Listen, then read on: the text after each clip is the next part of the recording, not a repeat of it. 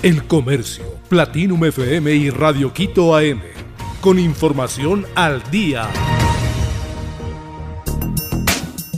Jorge Glass debe más de 7.8 millones de dólares por actos de corrupción. El ex vicepresidente Jorge Glass Espinel abandonó la cárcel 4 de Quito el martes. Sin embargo, aún debe pagar 7.8 millones como reparación integral al Estado ecuatoriano. Ese momento se estableció cuando él fue sentenciado, su primera pena es de seis años por el delito de asociación ilícita en el caso Odebrecht, y la segunda es de ocho años por el cohecho, en el caso Sobornos. Ambas sentencias están ejecutoriadas. La Procuraduría General confirmó que hasta el momento Glass no ha pagado directamente esos montos, pero la entidad tramita el embargo de sus bienes. Finanzas asegura que gobierno vetará derogatoria de forma tributaria. El gobierno vetará la derogatoria de la reforma tributaria. Esta fue aprobada el martes por la Asamblea Nacional con 100 votos a favor y 3 en contra. Así lo señaló el ministro de Economía y Finanzas Pablo Arosemena este miércoles 30 de noviembre.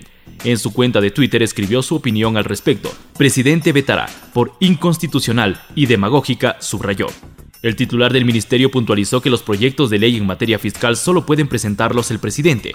Exigir más gastos y eliminar su financiamiento es remar en contra del bienestar ciudadano, acotó.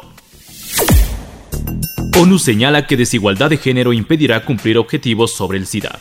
La desigualdad de géneros impedirá que el mundo cumpla los objetivos mundiales de acordados sobre el SIDA, afirma ONU SIDA, que lidera la lucha contra la enfermedad en un informe publicado el martes. El estudio muestra cómo la desigualdad y las normas de género perjudiciales están bloqueando el fin de la pandemia de SIDA, con un aumento de las nuevas infecciones y la continuación de las muertes en muchas partes del planeta. ¿Cuál es el premio de la selección de Ecuador por participar en el Mundial?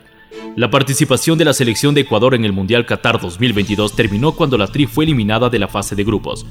Pese a la eliminación que sufrió Ecuador, la TRI recibió una remuneración económica por parte de la FIFA por participar en la Copa del Mundo.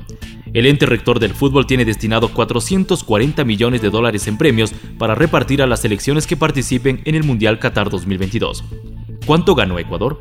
Solo por participar en la fase de grupos del Mundial Qatar 2022, la selección se embolsó 9 millones de dólares. Aparte, la selección de Ecuador también recibió 1.5 millones extra que usaron para los gastos derivados de los preparativos y logística.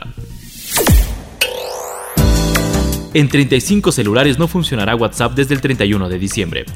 WhatsApp es la aplicación de mensajería instantánea más utilizada en el mundo, sin embargo por sus actualizaciones va dejando sin posibilidades a diferentes dispositivos como aquello con sistema operativo Android 4.1 o versiones anteriores.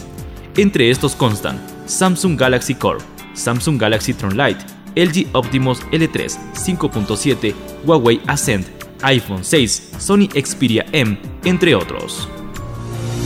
El Comercio, Platinum FM y Radio Quito AM. Con información al día.